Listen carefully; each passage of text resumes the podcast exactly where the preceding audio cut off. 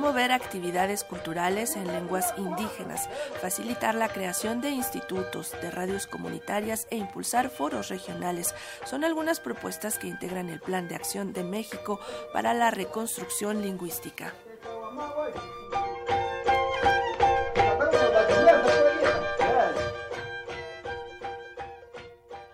En el marco del Día de la Nación Pluricultural se presentó el Plan de Acción de México para el Diseño Internacional de las Lenguas Indígenas. Este documento tiene por objetivo impulsar la reconstrucción lingüística del país a través de estrategias que fortalezcan la participación permanente de la población indígena en la toma de decisiones sobre las políticas lingüísticas nacionales y se reconozca a las autoridades indígenas como sujetos de interlocución con el gobierno federal. En el acto que tuvo lugar en el Complejo Cultural Los el director del Instituto Nacional de Lenguas Indígenas, Juan Gregorio Regino, manifestó que en esta ocasión se reúnen más de 68 lenguas originarias, algunas que se suman y deben integrarse al catálogo del INALI. Así, el plan contempla la voz de las cinco regiones etnolingüísticas del país.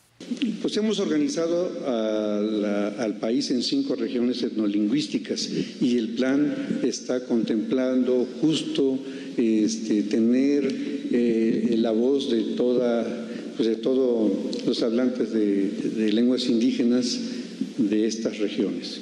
El INALI ha hecho comunidad. Entonces así nos sentimos, así lo hemos trabajado y así sentimos que el plan de acción recoge este, este trabajo de comunidad. Creo que eso también es un elemento importante que las instituciones cada día también tenemos que ir trabajando más en el sentido de comunidad.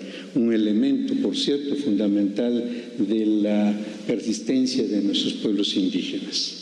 Por su parte, el director general del Instituto Nacional de Pueblos Indígenas, Adelfo Regino Montes, agradeció la entrega del plan de acción y manifestó que se analizarán todas las propuestas presentadas para que las lenguas indígenas sean utilizadas en diversos ámbitos de la vida pública del país mientras que en representación de la Secretaría de Cultura Federal, el titular de la Dirección General de Culturas Populares Indígenas y Urbanas, Jesús Antonio Rodríguez, subrayó la importancia de las lenguas originarias. Cuando nosotros hablamos de la transmisión de los saberes indígenas, no podemos hacer estas eh, estrategias de transmisión eh, de manera participativa, negando, negando que la lengua es la base de todo saber.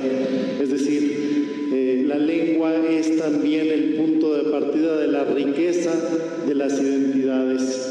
En este documento se expusieron 50 puntos a emprender como promover actividades culturales en lenguas indígenas, facilitar la creación de radios comunitarias, crear institutos, impulsar foros regionales para acordar rutas de trabajo, entre otros aspectos. Este plan es el resultado de un proceso largo con hablantes de las lenguas indígenas, quienes se reunieron en la segunda Jornada Nacional de la Reconstrucción Lingüística efectuada en el Complejo Cultural Los Pinos.